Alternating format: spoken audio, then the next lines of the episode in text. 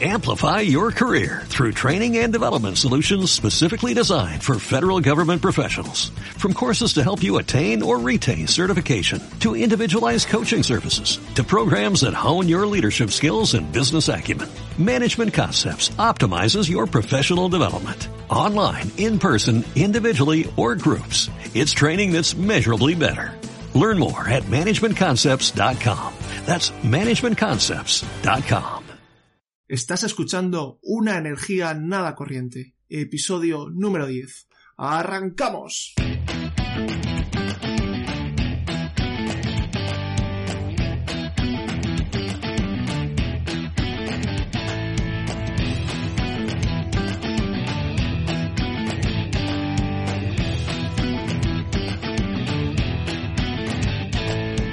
Hola, hola, hola, queridos oyentes de nuestro corazón. Qué maravilla poder llegar a las dos cifras, 10 episodios. Esperemos que 10 de muchos más, pero la ilusión que nos hace es enorme. Da igual las veces que diga esto. Soy Álvaro Manso y os doy la bienvenida a Una Energía Nada Corriente, el podcast que te habla sobre energía y sostenibilidad de forma cercana y con acento. Y hoy tenemos un lío montado en la sede central de Incorrientes SL que no os podéis imaginar. Esto está lleno de todo tipo de medios de transporte. A ver si os aclaramos entre todas y lo conseguimos encarrilar, porque yo he venido en metro y no amo tanto lío. Empezamos con un señor que, como aquí no hay puerto, muelle ni amarre, ha atracado su barco en la fuente de la rotonda y lo ha atado a una farola. ¿Qué arte tienes, chiquillo? Es Guillermo de Santos. Lo que quiero saber es cómo narices has traído el barco hasta aquí. Hola, hola a todos, muy buenas. Pues nada, todo el mundo sabe que, que el barco es el mejor medio de transporte, así que tenía que aparcarlo y venir hasta aquí de alguna forma. Pues muchas, muchas gracias por venir, Guille. Encantados de tenerte. Nuestra siguiente incorriente no se anda con chiquitas y ha dejado un camión de 12 metros en la puerta, ocupando 10 plazas de aparcamiento, pero ninguna de personas con movilidad reducida. ¿eh? Es Michelle Sousa. ¿Nos podrías decir qué narices llevas en un camión? Hola, hola. Bueno, eso, eso lo va a quedar para el medio del programa. Lo vamos a tener que, que escuchar un poquito. A ver Vale. qué onda. Luego nos cuentas qué llevas. Pues, a continuación de hablar del único que ha venido en una cosa bastante normal. Ha venido en coche, lo que pasa es que lo ha tenido que aparcar fuera del parking porque Michelle no ha dejado ninguna plaza. Hablo de Mario Alberto Gutiérrez. ¿Cómo has aparcado lejos? No lo he podido ver. ¿Qué coche tienes, Beto? Yo, desde luego uno eléctrico. Eh, ya sabes que las restricciones en las ciudades últimamente no permiten traer otra cosa que no sea eléctrico. Pero Oye, el, el pero- coche tiene las baterías del coche eléctrico ese, el litio viene de Canadá. claro, de las mineras canadienses que lo sacan de México y otros Ah, países de Latinoamérica, ya sabes, lo usual.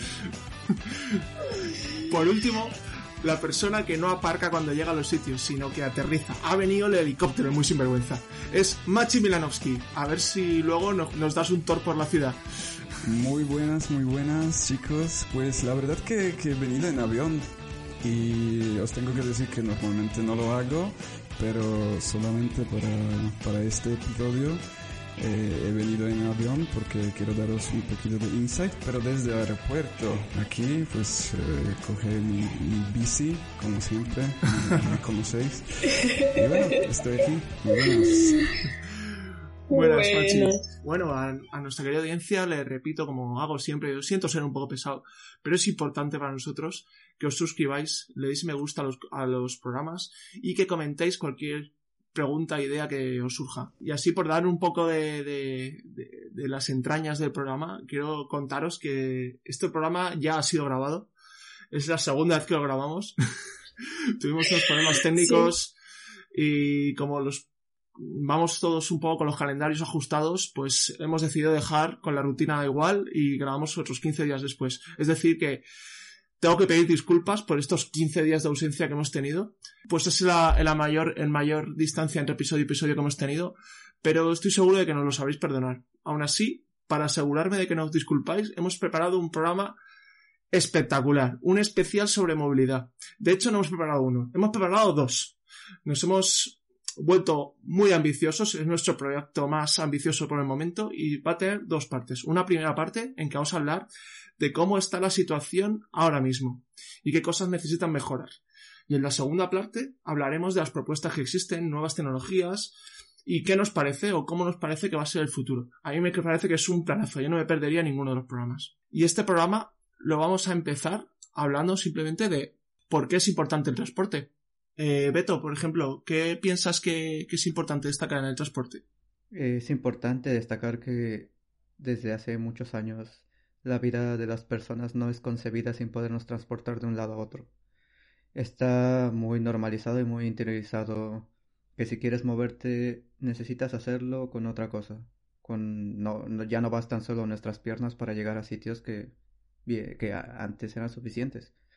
Cuando la humanidad no vivía en ciudades tan grandes ni ciudades tan alejadas, era fácil moverte a una villa, a otra, peregrinaciones y demás cosas. Pero ahora esto es muy complicado, sobre todo cuando el modelo de civilización y el modelo de globalización hizo de alguna manera indispensable moverte a diferentes latitudes incluso. En cuanto los trabajos se movieron de sitio y se descentralizaron, también fue muy necesario tener una forma de transportarnos hacia los lugares donde trabajábamos.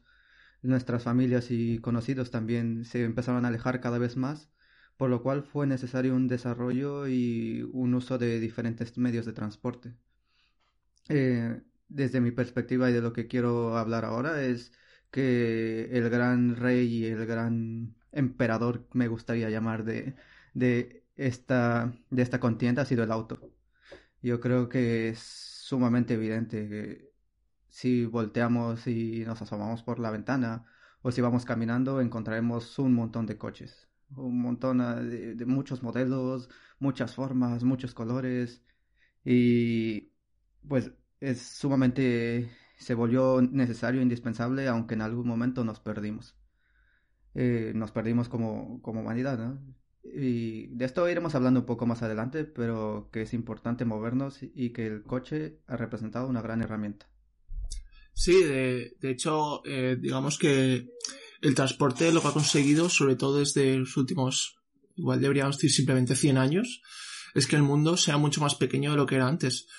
Eh, esto me hace gracia cuando, cuando yo era pequeño leía la, la novela de Jules Verne de la vuelta al mundo en 80 días. Y eso qué reto es, ¿no? Hoy en día eso no es ningún reto, dar la vuelta al mundo en 80 días. Era como un reto real porque no existían estos medios de que tenemos ahora, que son los aviones o los trenes de alta velocidad o este tipo de cosas. Entonces, y no solo es que existen, sino que, que es un elemento fundamental, como decías, para, para la economía. Y este elemento de, de reducir distancias, el más importante de todos, seguramente sea los aviones. ¿Qué, Machi, ¿qué, ¿qué, papel crees que tienen los aviones hoy en día en la, en la civilización? Uf, pues enorme, ¿no? Yo creo que la globalización y, eh, pues exige el crecimiento de este sector. Eh, no sé, por ejemplo, si, si vemos todo ese asunto desde el punto de vista del turismo, pues muchos, mucha gente depende de, de, del turismo, ¿no? Y, este sector también depende de la aviación. Entonces, seguramente se ve que este sector va, va a ser creciendo en, en el futuro. ¿Tienes, ¿Tienes alguna información de, de, cómo ha crecido en los últimos años el, el tema del transporte aéreo? Porque, porque desde que éramos pequeños ha pegado una, un boom increíble, ¿no? Ahora es baratísimo, podemos movernos súper fácil. Podemos mirar este asunto desde, desde el punto, punto de vista global económico, no sé.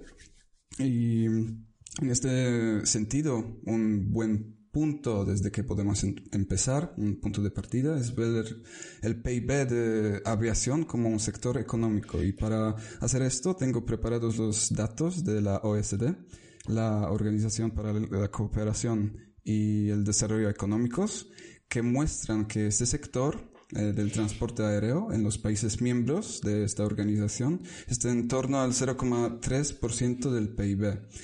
Entonces, podemos deducir que la aviación como un sector de transporte representa una pequeña parte del PIB en general, sobre todo en estos, eh, estos países miembros, pero eso es también representativo en otros países. Por, pero por otro lado tenemos estados como Estados Unidos y en es, eh, o Noruega, por ejemplo, Francia, en que la aviación tiene una parte más grande en la economía. Pero obviamente también hay que, hay que tener en cuenta que esta industria tiene fuertes vínculos eh, interindustriales eh, con diferentes sectores, ¿no? Es un facilitador Mm. clave de, de otras actividades económicas y por lo tanto, eh, por lo tanto forma una parte importante de la economía. De hecho, si, si la aviación fuera un país, eh, ocuparía el, puer- el puesto 17 en el mundo en términos de Producto Interno Bruto. Estaría en G20. Y lo, sí, lo, lo que se transfiere a 700 mil millones de dólares, que en comparación con los coches no es mucho, ¿no? Pero, pero sí que, sí que sigue siendo eh, relativamente grande. Eh, pero lo que, lo que quería, lo que quería destacar es que eh, la importancia está en, en la, en la, en, el vínculo con otros sectores. Por ejemplo, la fabricación de los aeronaves, ¿no? Los aeropuertos que sirven como el, el corazón de, de, de esa industria, ¿no?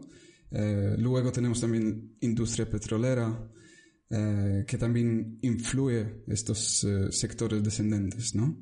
Por ejemplo, permite, la importancia también está en, lo que permite actividades económicas, ¿no? Por, por el comercio de bienes, movimiento de las personas, ¿no? Otra cosa es que los negocios son una importante, son, son un canal importante de, de transferencia de conocimiento. Es muy importante porque si no hubiera aviones, eh, no se podría jugar la Champions League y que sería de Europa. Sí, lo, lo que ya he comentado, otra cosa es turismo. En el turismo, pregunte, preguntémosle a estos países con buen clima, como Álvaro y, y, y Guille podrán opinar. O, o en mi caso el Caribe, o Michelle en sus costas. ¿Cómo, ¿Cómo nos ha afectado el hecho de que nos hayan cerrado las fronteras y no puedan venir los países, las personas provenientes de los países de más al norte? ¿Y cómo ha afectado eso a, a la industria? Bueno, a la industria, a los ingresos. Ah, Sí. Como las Islas Canarias, que sin conocer mucho del tema, sé que la mayor parte de su producción, o sea, de, de sus ingresos, dependen de, del turismo. Y si no hay aviones, no hay turismo. Totalmente. Sí. También si no hay aviones, no hay una parte importante de, de las mercancías, porque en cuanto del shipping, eh, el transporte aéreo transporta alrededor del 0,5% del volumen, pero este, este, esta cantidad de los productos corresponden a 35% en valor. Eh, entonces, Mm, ostras. también- De sí, esto también 0,5 muestra- 35%, ¿qué pasa? ¿Solo transportan obras de arte o...? También puedes ponerte a pensar que ahora en el contexto en el que estamos, cómo te están llegando las vacunas. No hay forma de transportarlas que, que no sea por, por avión. Y, y se tiene que pagar lo que se tiene que pagar porque la gente lo necesita. Pues yo he venido aquí a, a defender otro medio de transporte. a representarlo. Como es este de aquí. Uy, al otro lado. Este tengo aquí que se, son los trenes. Porque. Para la gente que no está, no nos está viendo en YouTube, Álvaro acaba de señalar un tren que tiene de fondo. Lo iba, lo iba a cortar, pero ya no lo hago.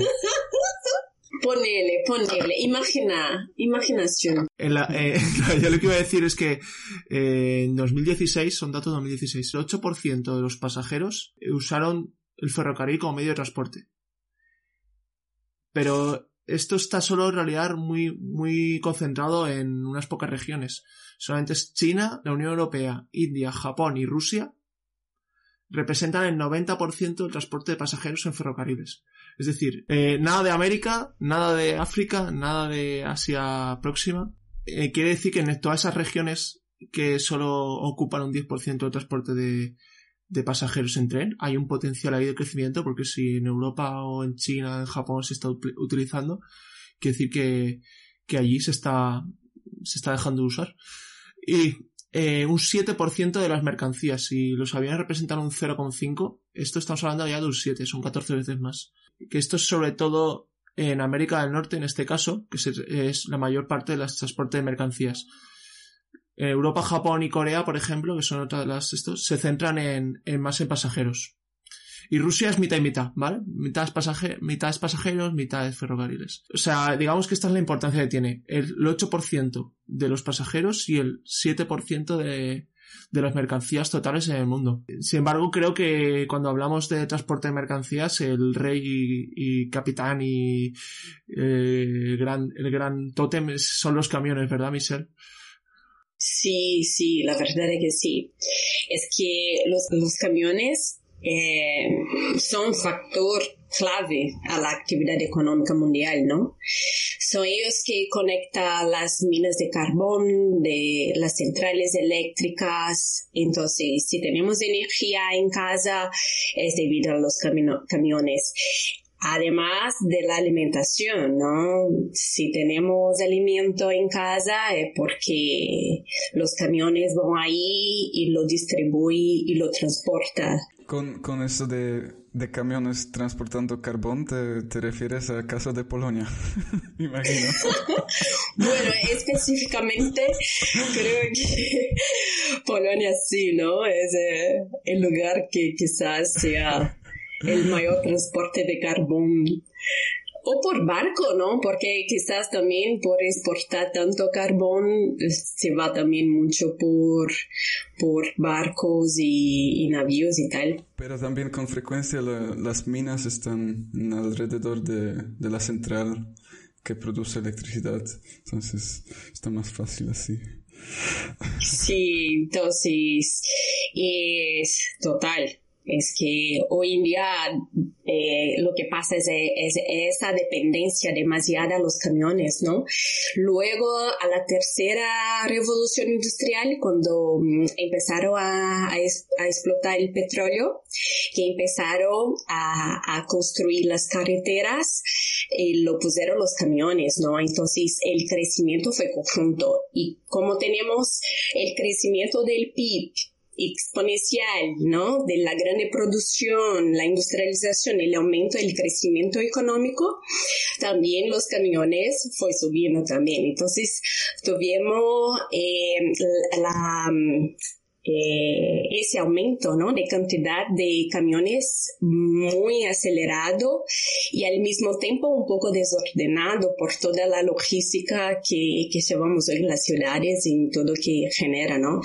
Entonces, sí que dependemos mucho y al mismo tiempo es, es algo que nos afecta, ¿no? A todo el momento, si estamos en, el coche o cualquier, o el que sea caminando de bicicleta, si miramos un camión, eh, nos, nos molesta solamente por estar, ¿no? No, no entrando en contexto de contaminación. Pero lo necesitamos. Ocupa un, un espacio tanto físico como con las 12 plazas de aparcamiento que le has quitado a Beto. Eh, tanto el ruido que hacen, los humos que tiran, el olor, eh, todo eso es un impacto que inmediato que se aprecia eh, conforme lo ves. Y a eso también me gustaría agregarle, Michelle, que los camiones utilizan, me atrevería a decir que en su mayoría, diésel, y el diésel también puede que no estén tan normalizados dependiendo de la de la parte del mundo que estemos tomando como referencia, pero eh, llegan a contaminar más y también dependiendo de la parte de la ciudad donde se encuentren pueden soltar más o menos contaminantes, más o menos ruido, pero en grandes distancias también contaminarán mucho por el combustible que utilizan. Y Beto, ¿por qué, ¿por qué se suele usar diésel en, en los camiones? Lo sabes, ya que tú eres el experto mecánico. Esta pregunta me agarra un poco en curva, pero sí te la podría resolver de alguna manera. Espero que si hay algún mecánico realmente especializado, algún ingeniero en diésel que, que pueda afirmar o desmentir lo que voy a decir, nos lo comente y nos lo haga llegar. También es bueno. Pero en realidad el diésel tiene mayor eficiencia y mayor poder mm, calorífico, lo que te entregaría más par, más potencia. Y lo que, como dependerá de qué es lo que quieras mover, en este caso, el camión lo que requiere no es velocidad, sino poder transportar la mayor carga posible, necesitas más fuerza, más, poten más par. El diésel te lo puede entregar más fácil, no necesitas revolucionarlo tanto y de cierta manera puede ser más eficiente. Pero también la contaminación que otorgaría el diésel sería mayor. Esa sería una explicación ahí un poco con pinzas que te podría dar. sí, de, para salir del paso. Por ahí va el asunto solo complementar, que imagina que si, si, si, lo que dice antes, que los camiones cada día crecen más por su cantidad, ¿no? Imagina la emisión y el consumo del diésel que está aumentando también, ¿no? Y cada día que pasa tenemos más fuera del control las emisiones todo, ¿no? La, toda esta cuestión. Entonces. Queda uno de los cinco grandes bloques de, de los medios de transporte, que, de los que vamos a hablar sobre todo. Es el transporte marítimo, que también es muy importante. También estamos hablando de transporte de cargas. No sé si usa diésel, Guille. No, no, en tengo este ni idea. caso no. O utiliza otro combustible más pesado. Exactamente. Un poquito más. Un poquito más chungo. Y más Pero bueno.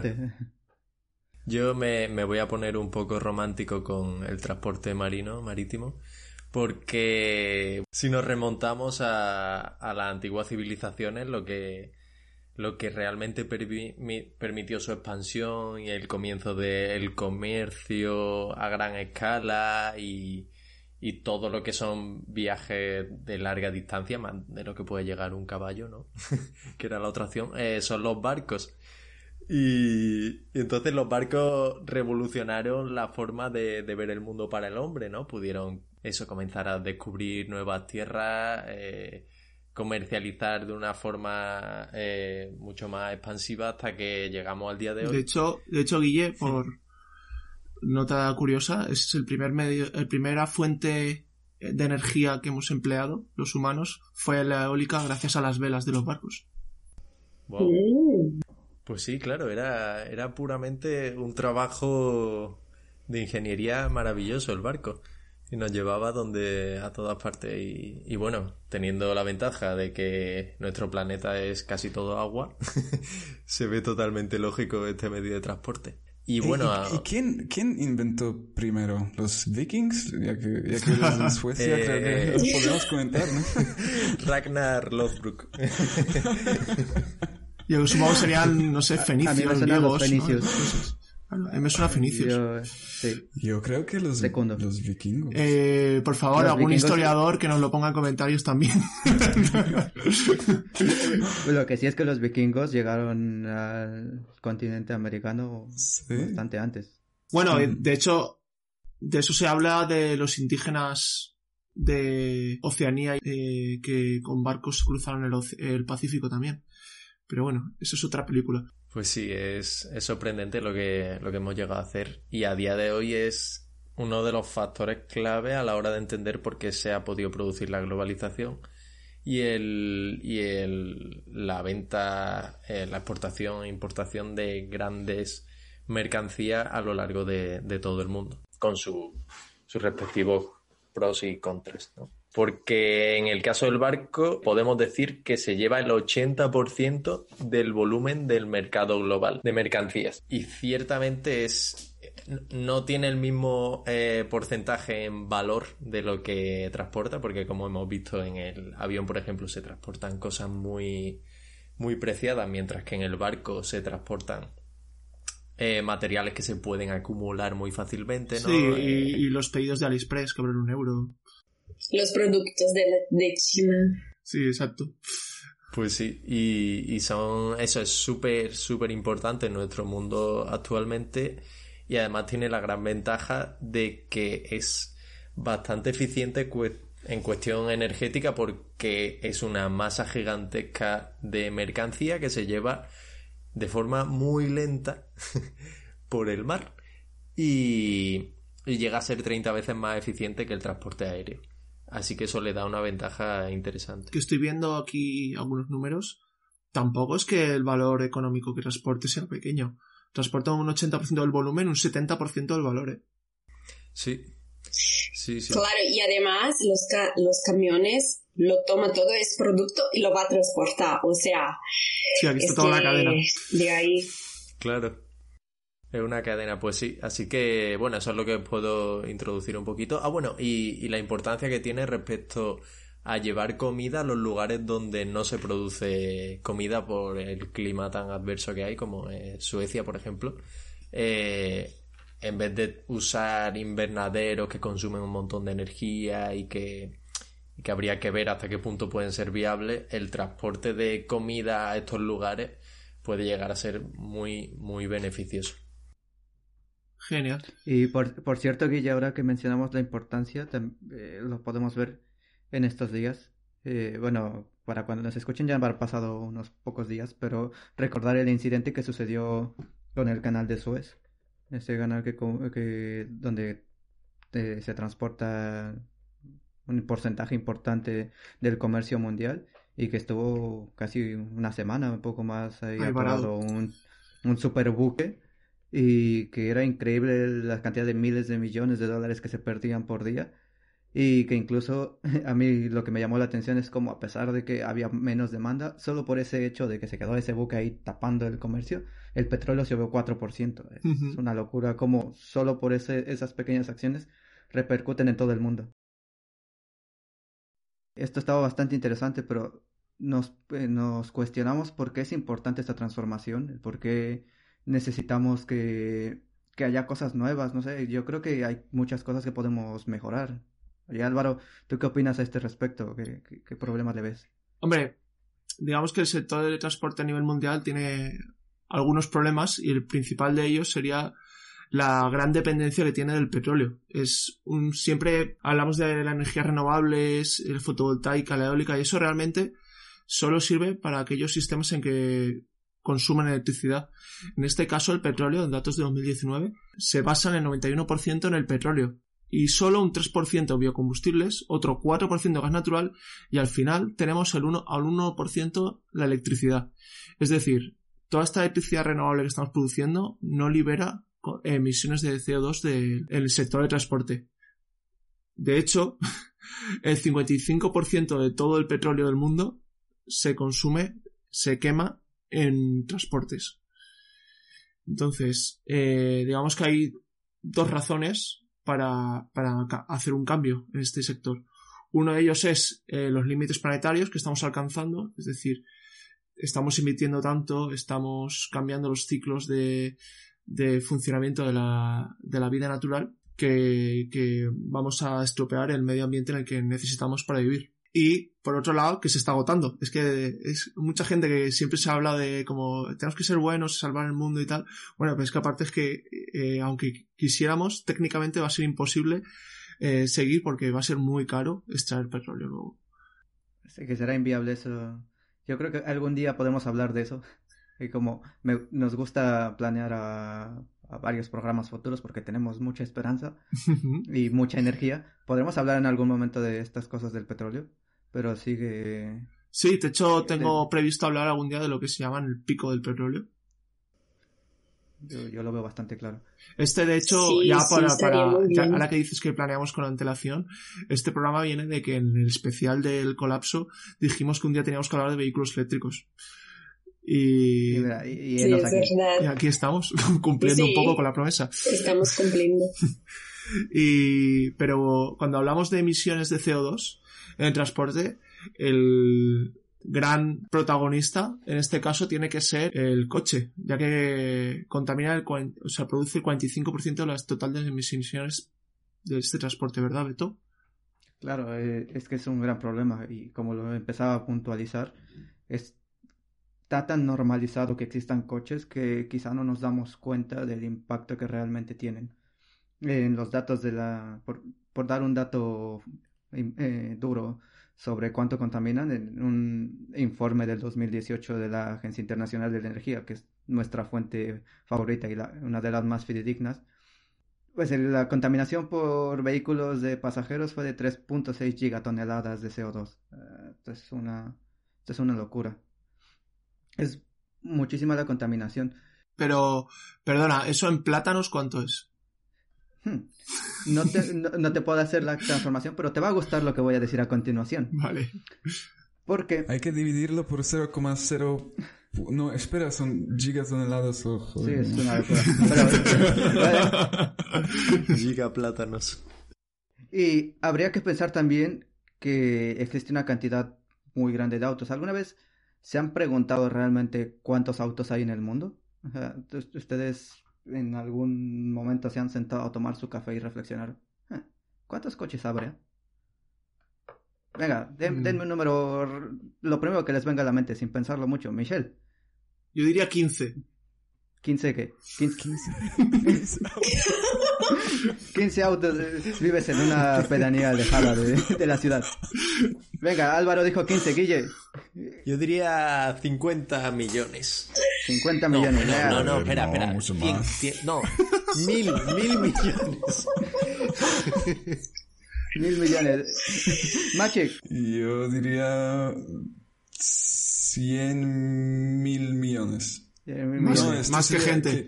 No, no, no, no, no, no, no, espera, espera.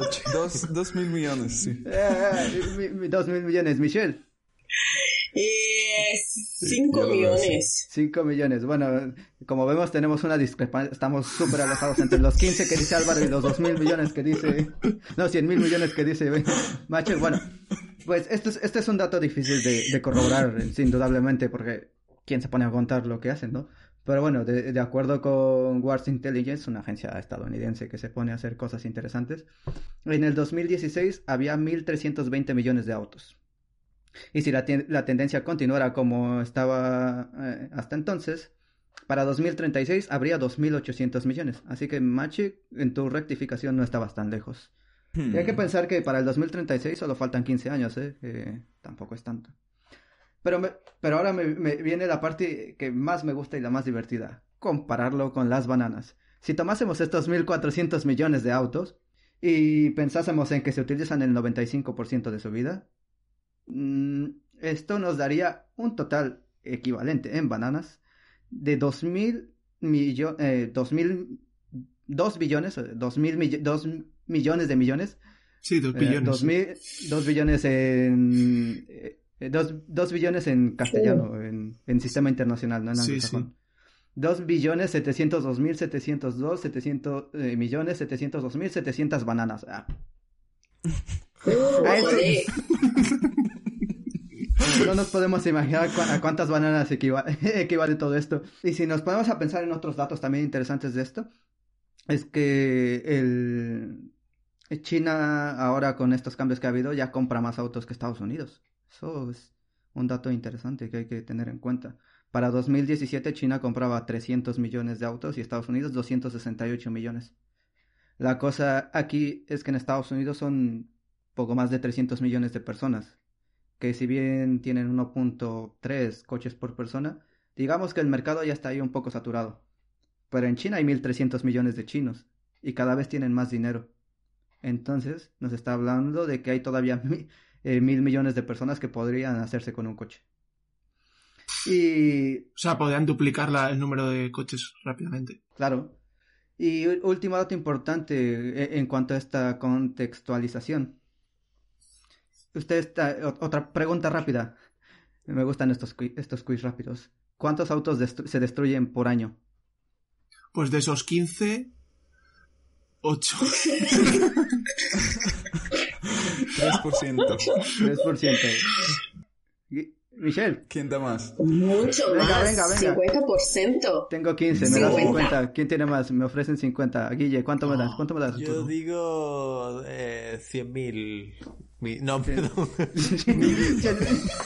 100 mil millones, este se nos fue fuera del universo. Bueno, pues en- eh, los datos que voy a mostrar son de dos de las potencias consumidoras. En los Estados Unidos se destruyen 12 millones de autos por año y en Europa 8 millones.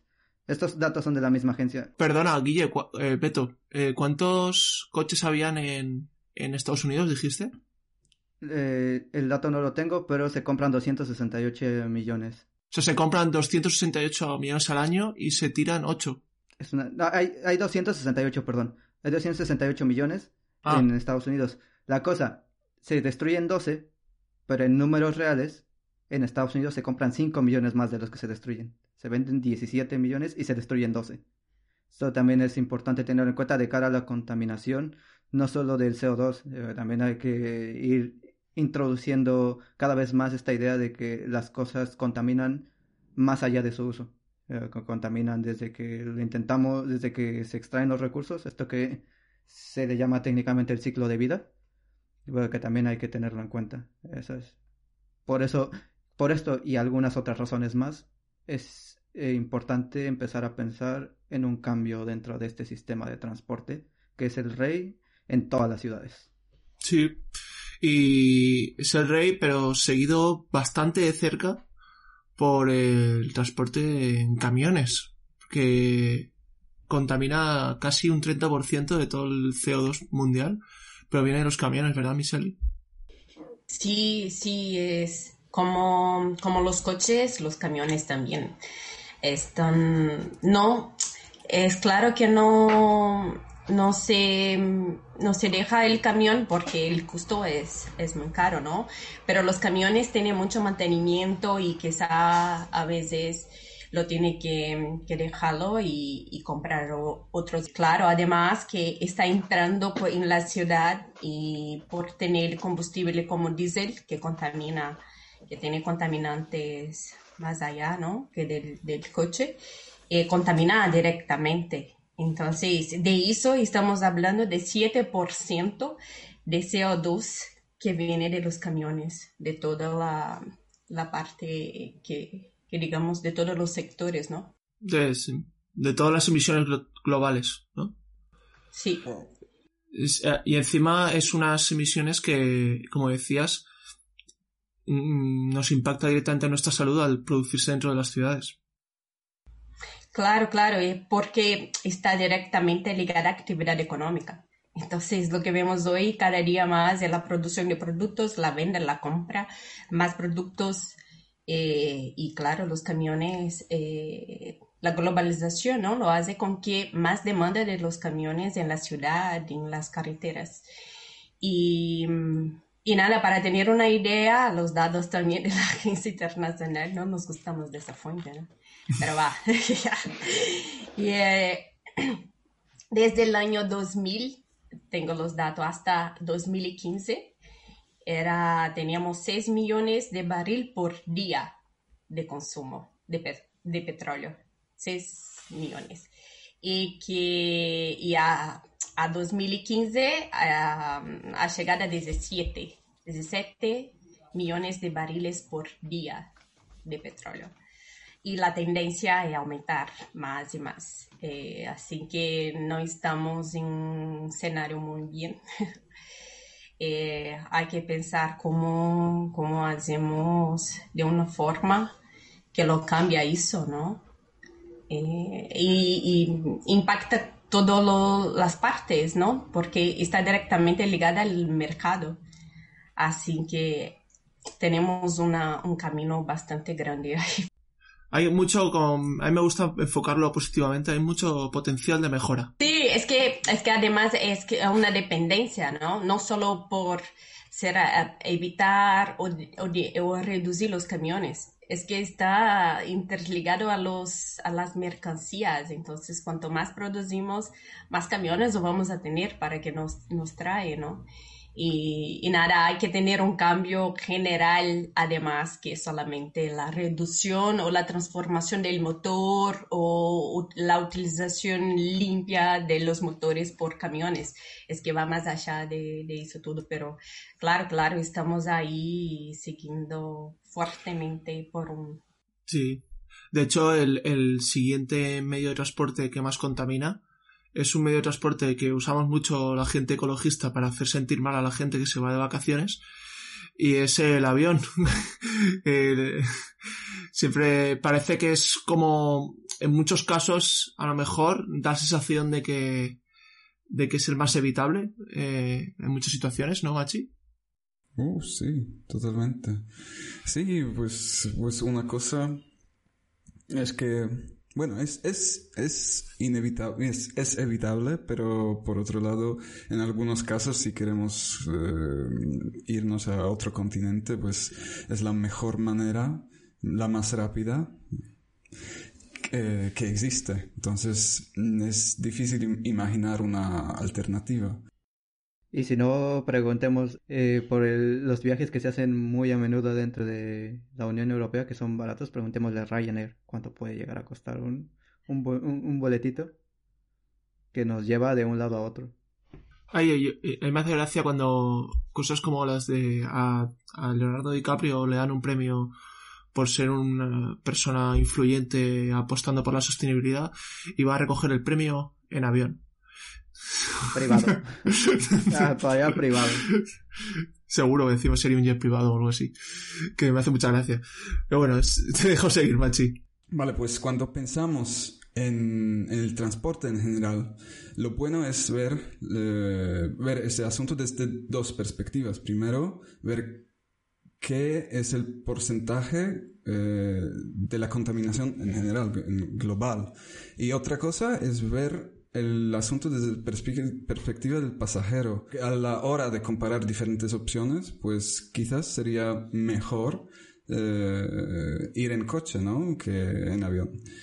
Y mm, bueno, pues empezando con, con datos globales. ¿Coche o, en tren? Ahora. Oh, sí, también. Coches no, por favor. Sí, pues empezando con, con datos globales. Eh, con la aviación hay que tener en cuenta que 70% de los vuelos los realiza 15% de la población, mientras que al menos la mitad de la población no, realiza ningún vuelo cada año. No, pero por otro lado, si miramos al transporte en coches, mm, por lo menos en la Unión Europea, cada una de dos personas tiene el coche. ¿no? Eso nos da el, da la, perspectiva. Por lo tanto, sin, sin, duda, vamos a ver cómo eso refleja en, en las emisiones globales, ¿no? Entonces, ¿cuánto contamina transporte aéreo en general? Eh, se estima que, que las eh, emisiones de, de, la industria de la aviación están en torno a 1 a 2% ¿no? de, las, de las emisiones producidas eh, lo que corresponde a 12 a 13% dentro de las emisiones del sector de transporte.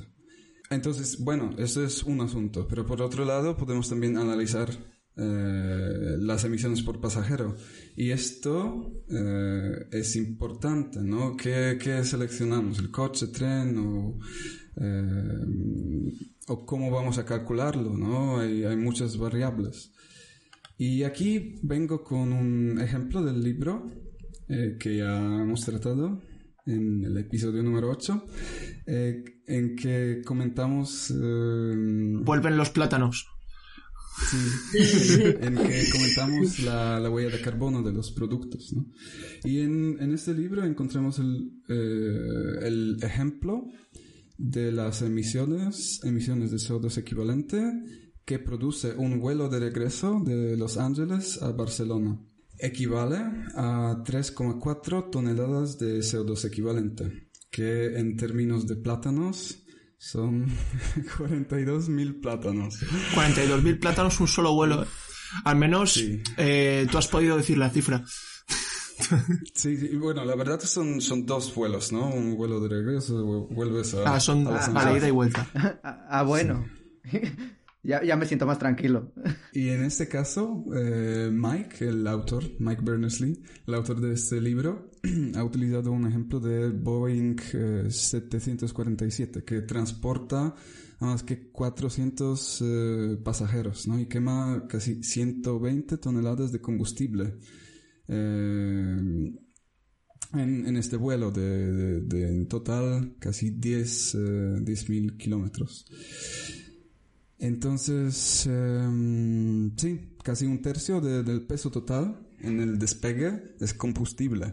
Y a, medida que el combustible se, se, va quemando, genera tres veces más en, en, su peso de CO2. Es una idea curiosa la de, la de los pesos, porque en general todos estos transportes son tan robustos, unos moles de metal tan grandes, que al final la mayoría de, del peso que mueves es el propio medio de transporte.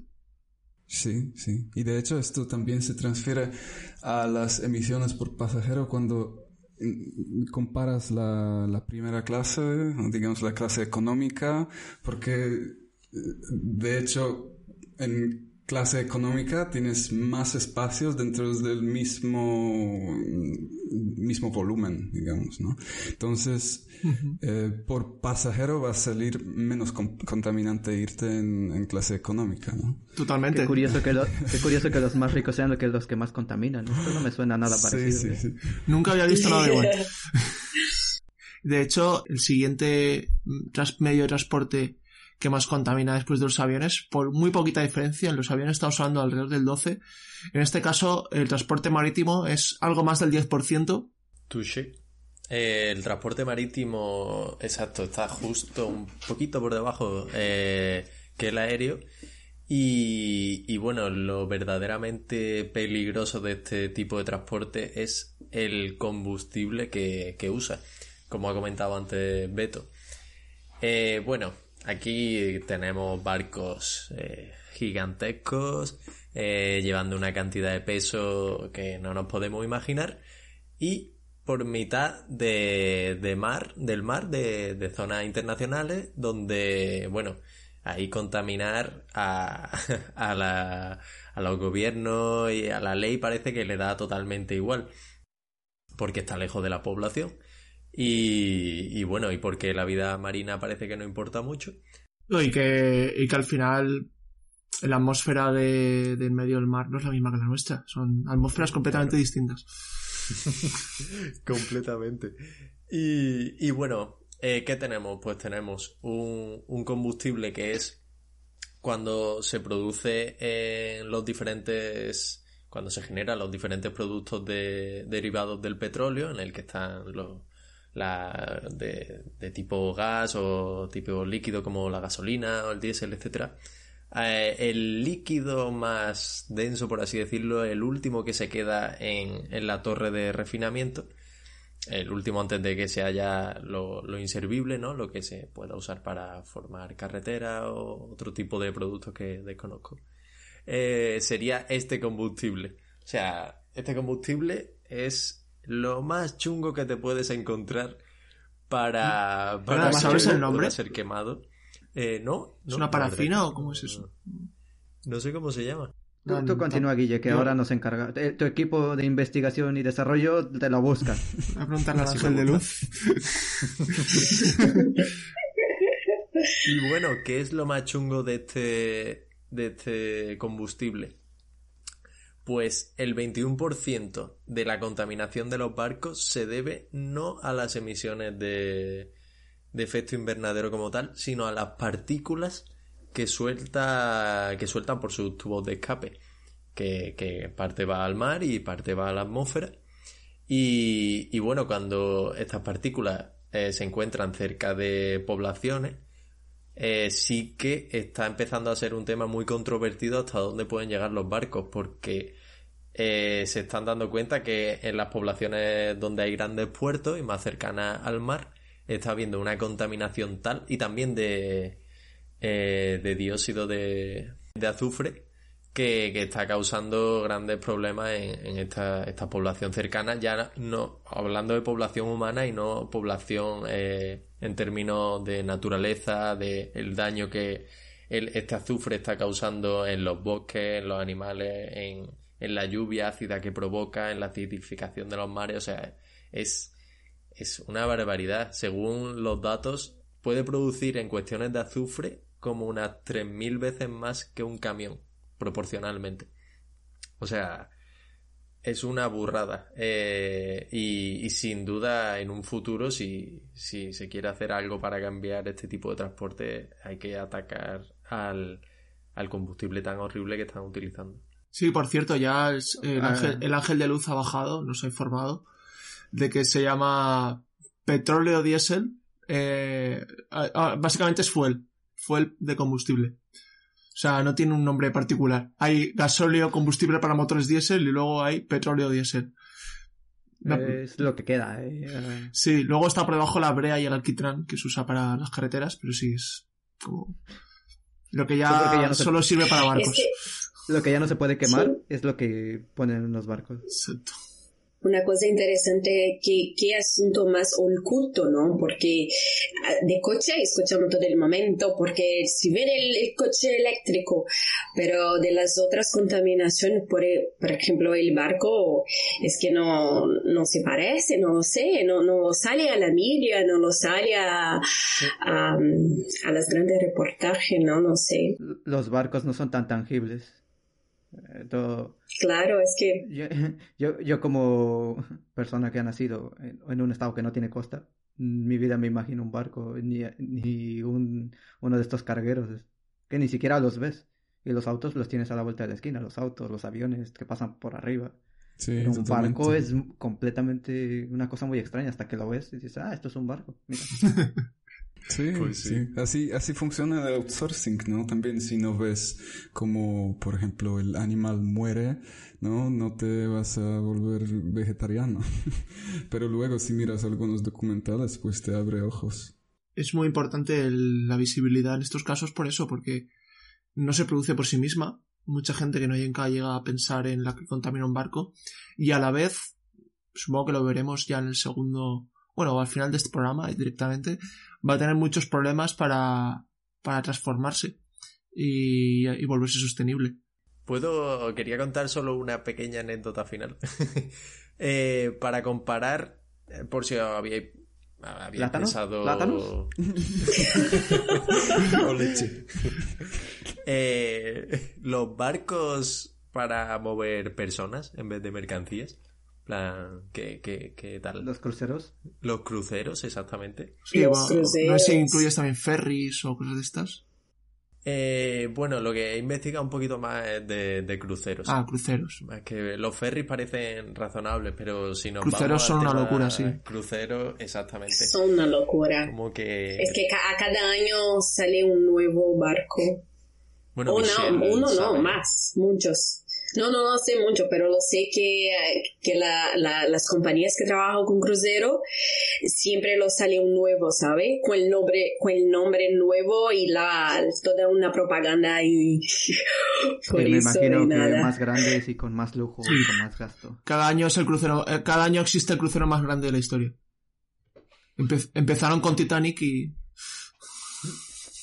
Vale, sí, lo que yo quería comentar era leyendo el libro de nuestro querido amigo Mike, que tanto le gusta a Machi, eh, te dice que toda la gran ventaja que tenía eh, los barcos respecto a, eficiencia energética y a consumo respecto a toda la cantidad de carga que llevan, cuando lo que llevan son personas que necesitan mucho espacio, quieren una discoteca en el barco, un bingo, una piscina, de repente toda esa ventaja desaparece y, equivale aproximadamente a lo que es viajar en avión en términos de distancia por persona. Así que lo puedes ver así, si vas en avión a, a Alemania o a, Polonia o a donde sea, puedes imaginarte que estás yendo en un crucero hasta allí tranquilamente, porque sería igual. muy, muy curioso ese dato, no, no me lo esperaba para nada. Eh, muy, muy visual también, la verdad. Sí. Y bueno, falta comentar el, la forma de transporte menos contaminante, más eficiente, que es los ferrocarriles, los trenes. Un poco de flores para el locutor. Suponer más o menos entre un 1 y un 3, porque depende incluso dentro de la propia Agencia Internacional de Energía, mm, hay sitios que ponen un sitio y otro otra, pero eh, vamos a decir que un 1%, porque me gusta más. Y entonces supongamos que contaminando un 1%, estábamos hablando de que transportaban un 8% de los pasajeros, un 7% de las mercancías. Fijaos la comparación entre los números. También supone un 2% del consumo energético total en el mundo. No obstante, no puedo hacer una comparación, no puedo deciros exactamente cuántos platanitos son, porque como lo que consumen tres cuartas partes de los ferrocarriles del mundo es electricidad, va a depender de cómo se produzca electricidad en cada país o en cada lugar. El famoso mix energético. Entonces, a la vez que nos impide saber cuántos plátanos es, lo que les da es una mayor versatilidad y una mayor diversidad en un punto de vista energético, ya que utilizan tanto sol como el viento, utilizan hidráulica, utilizan pues carbón, diésel, nuclear, tienen una gran, un gran abanico de fuentes energéticas. Y además, si el ferrocarril no existiera, ¿creéis que estaríamos mejor? ¿Estaríamos peor? Peor. Malísimo. Estaría mucho peor. La comunicación por... Es que en trenes también estamos incluyendo metro y tranvía y estas cosas, ¿no? Sí. Aunque Claro, me- el, el mayor peso lo tienen eh, los ferrocarriles de larga distancia porque cosas como metro y, ferro y tranvías y tal, digamos que no está tan extendido a nivel mundial como, como los trenes. Bueno, yo creo que peor porque pueden transportar más peso y tienen una ruta clara. Sí, de hecho, eh, a nivel energético y de emisiones, si no existieran, aumentaría consumo de petróleo a nivel mundial un 16%. Uh, joder. Como si no gastásemos ya lo suficiente, ¿no? Exacto. Vaya locura. Y de- de emisiones aumentarían un 12%. Hmm, Pues como industria de la aviación. Exacto. Sí. Entera. Sí, está tal cual. Eh, entonces, os podéis hacer una idea de, de que el transporte por ferrocarriles, digamos que tiene muchas ventajas a nivel de eficiencia energética y de, y de bajas eh, contaminaciones. De hecho, se, se puede estimar por unos que contaminan unas cuatro veces menos por tonelada de kilómetro que, que el transporte por autopistas. Sin embargo, contaminan nueve veces menos. ¿Qué quiere decir esto? Que eh, se estaba infrautilizando el ferrocarril. Entonces, bueno, vamos a ver si es posible eh, en un futuro emplear eh, más o no, a lo mejor es imposible, eh, los ferrocarriles. Porque ¿qué obstaculizan el futuro de estos cambios que hacen falta? Beto, ¿qué dificultades crees que, que presenta a nivel global el, el sector de la movilidad para producir esta, esta transición? Eh, yo creo que como muchos de los problemas que existen en el mundo es una cosa de una diferentes perspectivas y deberían ser abordadas de- desde estas diferentes perspectivas. Una de ellas, sin duda, sería la tecnología actual. En algunos casos es eficiente dentro de sus posibilidades y llegar a algo más allá sería muy complicado, insisto, con la tecnología que tenemos ahora. Otra cosa es que los sustitutos son inferiores técnicamente y limitados por restricciones biofísicas y límites termodinámicos. Vivimos en, una li- en, un, en un planeta donde la termodinámica manda y romperla será un poco complicado.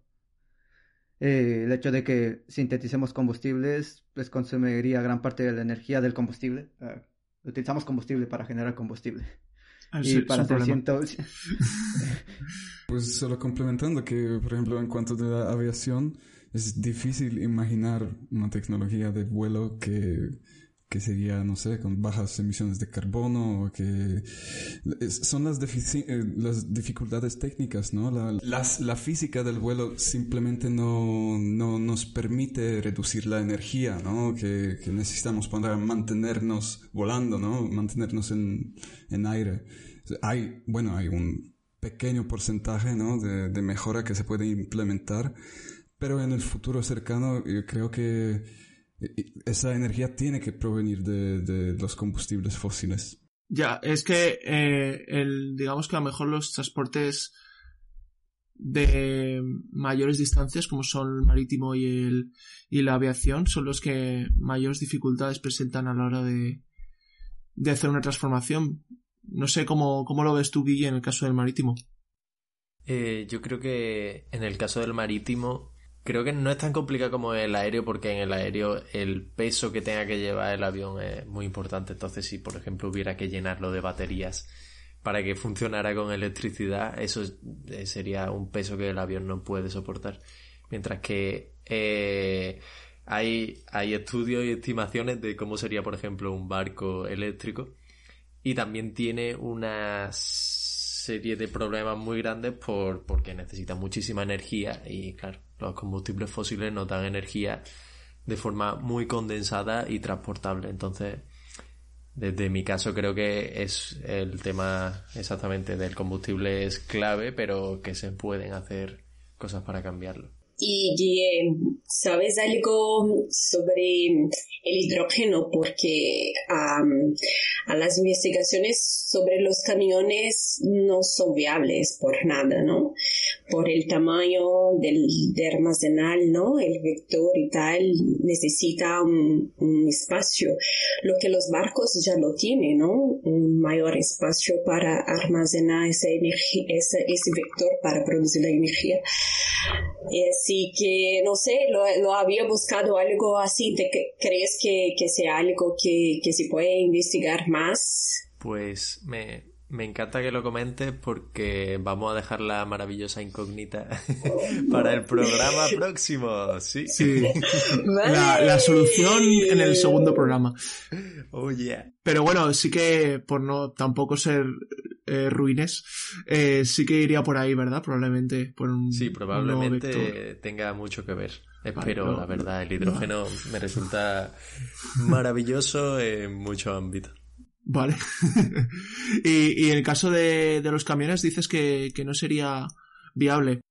Sí, sí, los, lo, por las... Bueno, ahora sí que está saliendo la, los camiones eléctricos.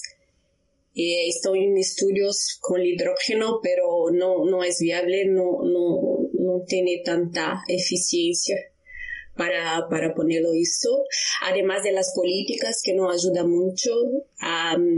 en algunos países sí que hay, que ya este, tiene una, una ayuda por el gobierno para que, que tenga y quizás una exigencia, pero no el suficiente para un cambio general, ¿no?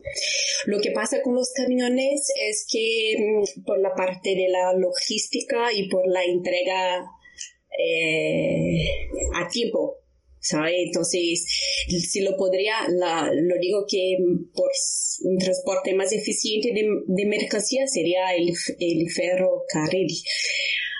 ¿no? Y incluso eh, habíamos, hay muchos países que se había construido muchas, ¿no? La estructura y lo he, lo he sacado por las carreteras, lo he transformado en carreteras para, para el transporte rodoviario, ¿no? Y, pero ahí hizo ahí toda una cuestión de, de eso, de, de entrega, ¿no? Ajusta. Oye Álvaro, ¿y tú que estás tan a favor de los trenes, dinos, ¿por qué si son tan buenos no tenemos tantos como pudiéramos? Aquí hay un problema de la capacidad que son las propias vías, ¿no? Hay el número de vías que hay, es el número de trenes que pueden pasar por ahí. No obstante, hay una pregunta que me hago. Entonces, la solución es construimos vías a lo loco, quitamos las autopistas y, y que vaya todo por, tren, por vías. Pues eh, voy a aprovechar, antes de dar la respuesta a esto, para darle un palo a la alta velocidad española, al AVE, eh, porque, bueno, estos son datos que voy a dar, son de un informe del Instituto Juan de Mariana de 2019. Y en España tenemos la segunda mayor red de ferrocarriles de alta velocidad del mundo, solo por detrás de China, que China se ha vuelto locos y en una década no tenían nada y, y ahora son los que más en todos los... Pero no tenían nada de alta velocidad, ni de ferrocarril, ni de pasajeros y son los primeros ahora en todo digamos que ellos han hecho una apuesta clara por ahí. Podemos también pensar un poco si, si están haciendo lo correcto. Pero segunda red de velocidad del mundo, de alta velocidad del mundo. ¿Creéis que España, un país europeo relativamente... ¿En kilómetros? En kilómetros. En kilómetros. Ah, sí. En número de kilómetros totales. Porque es que ha costado a todos los españoles un total de 45.000 millones de euros esto a finales del 2017. 45.000 millones de euros más 13.700 millones eh, en obras que están en curso. Es decir, 18 millones de euros por kilómetro de alta velocidad construido. Eh, suena, suena mucho y es porque es mucho.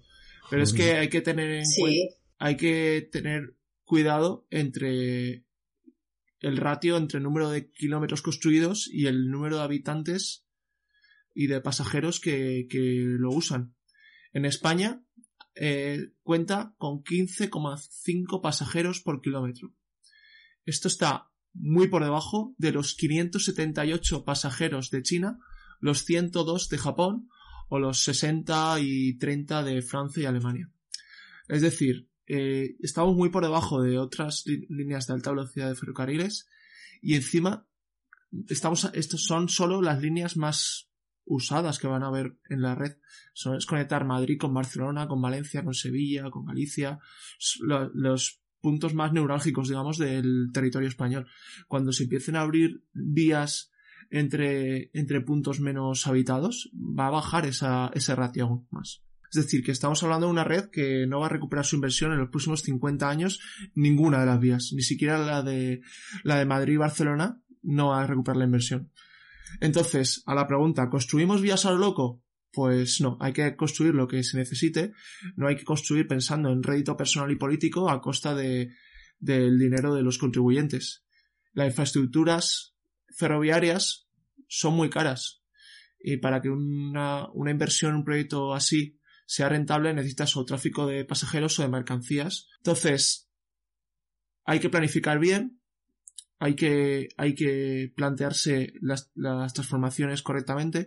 Sí que, que, pienso que mucha parte del transporte de mercancías que se realiza en camiones se podría transportar en ferroviario y luego ya distribuirlo eh, con transportes más, más modulares, o a lo mejor con camiones, pero ya son un camión para moverte un trocito. Y yo pienso que el ferroviario, sobre todo, habría que utilizarlo entre ciudades próximas, los ferrocarriles de cercanías, y para las mercancías, como estaba comentando. La alta velocidad al final es un capricho y no, no está reportando ningún beneficio a nivel, a nivel español al menos. Lo digo esto, quería destacarlo para que no quedarnos con una mala imagen de, de lo que es el ferrocarril. El ferrocarril tiene mucho potencial si se usa bien. Y creo que solo nos queda que hablemos de los coches, Beto, que, qué problemas hay para, para transformarlos del emperador, de su majestad. Su majestad, el auto, sí. El, el, problema con el auto es que a pesar de las mejoras que sin duda se han hecho desde que Ford sacó su famoso modelo T y empezó con la producción en masa, hasta los autos que tenemos ahora eléctricos, como los grandes productos de Tesla, es que nos hemos fijado siempre en hacerlos más grandes, más rápidos, más llamativos, más potentes y rara vez hemos pensado en cambiar la forma de utilizarlos. A mí hay una analogía que me gusta traer a colación siempre en estos temas, que es la del juego y el juguete. Perdimos en algún momento este sentido porque el juego es transportarnos y el juguete es el coche o el, tren o lo que sea. Y como sociedad le ponemos más atención al juguete. Nos interesa tener el mejor, el que más estatus nos dé, el que más, el que, el que más rápido vaya. Y esto, como insisto, es eh, se aborda desde muchas perspectivas. El hecho de que veamos al auto como una situación aspiracional, como que entre que mejor, el mejor auto que tengamos, mejor nos ven, mejor nos va. Esto es una cosa que noté yo, que, que el, el coche que usamos está relacionado con la sociedad en que vivimos.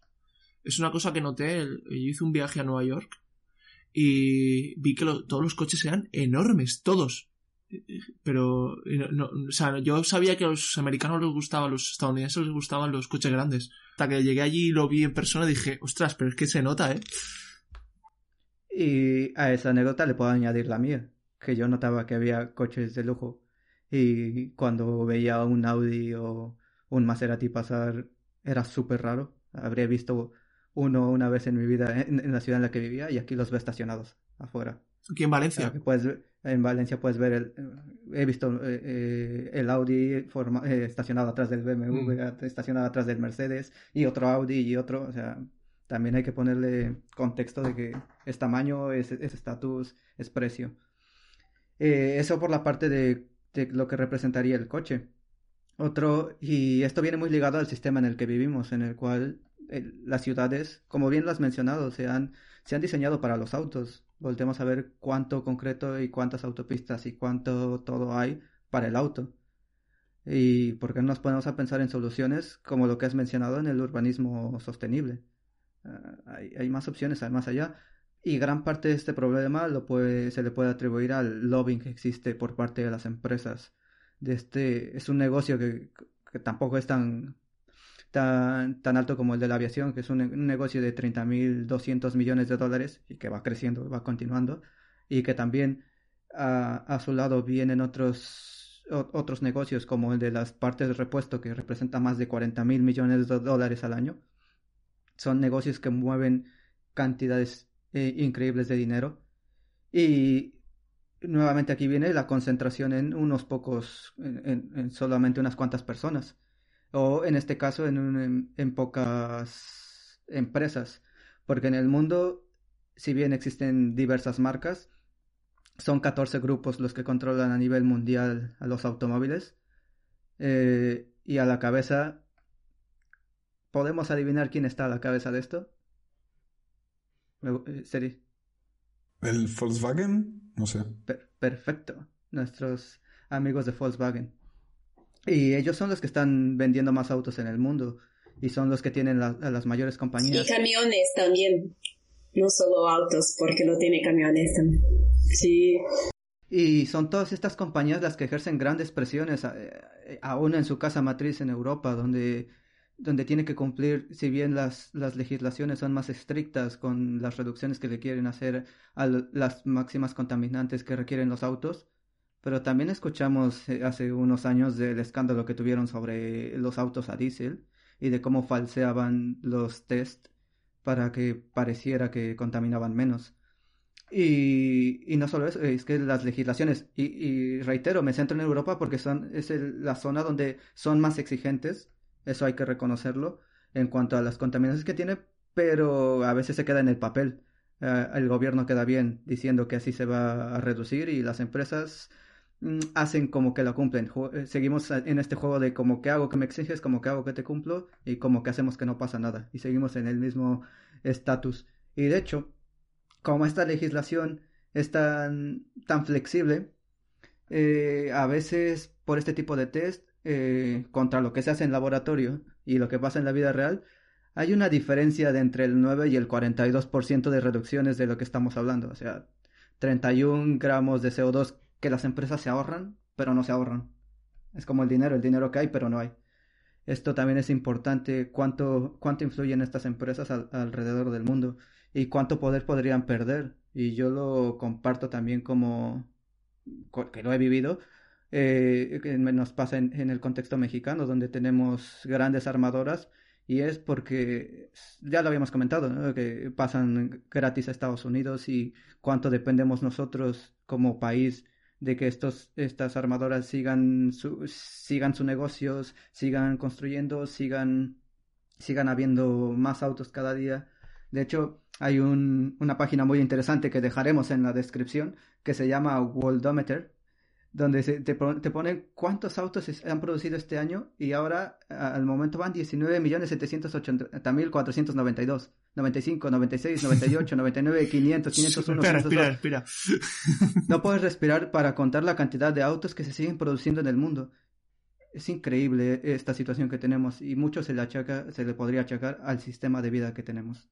Y ojo que también depende de, de la región en la, de la que se hable, porque los mayores consumidores que lo hemos visto a lo largo de todo el estudio que hemos tenido de los diferentes transportes, los mayores consumidores son la gente que tiene más dinero.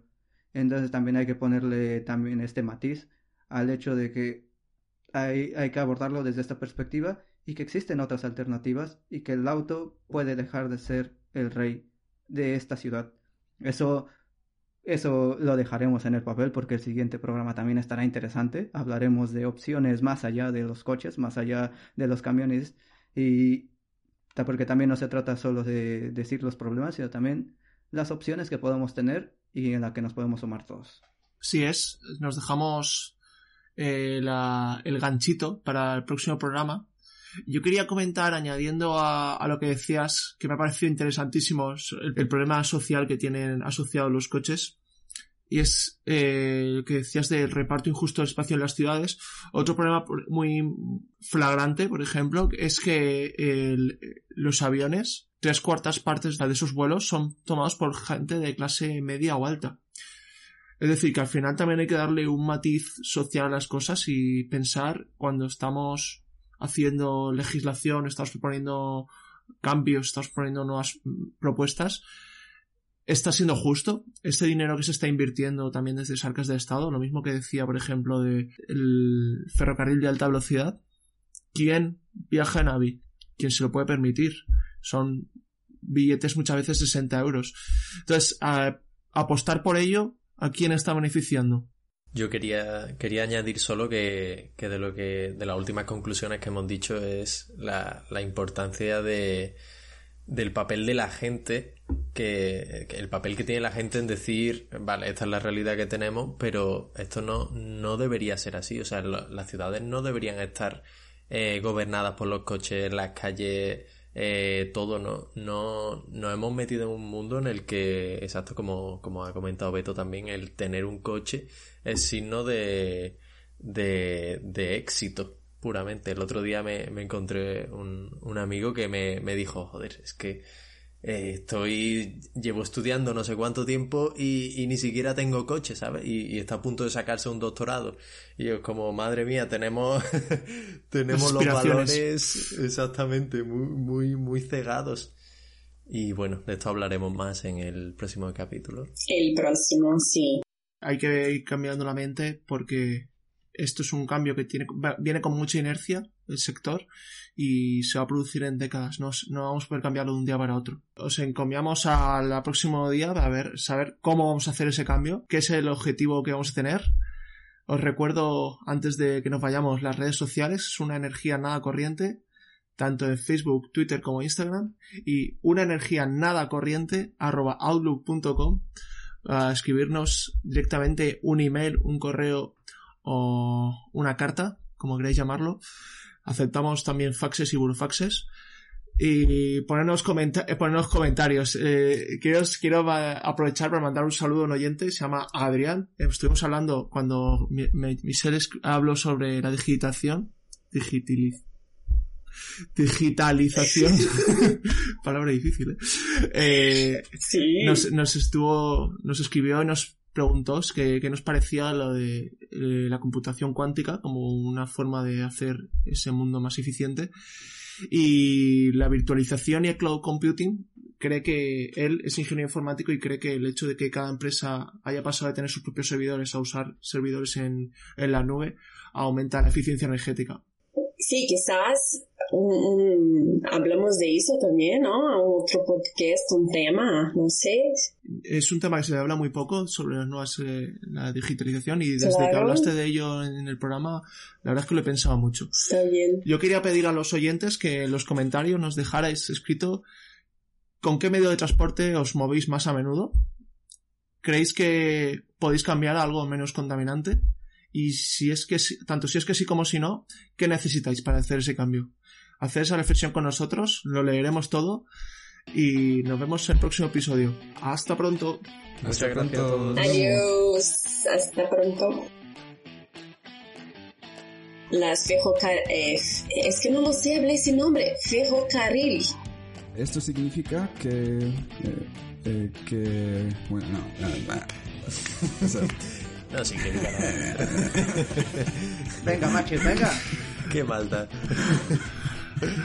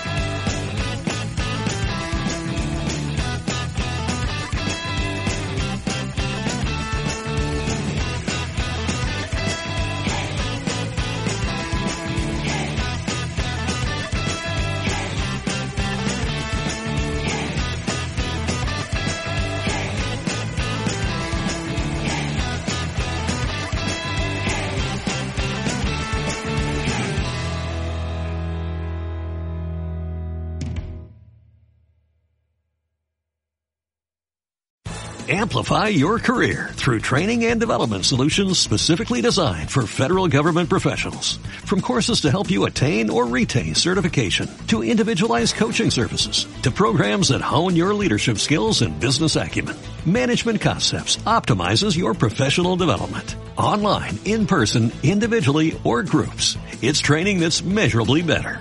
Learn more at managementconcepts.com. That's managementconcepts.com.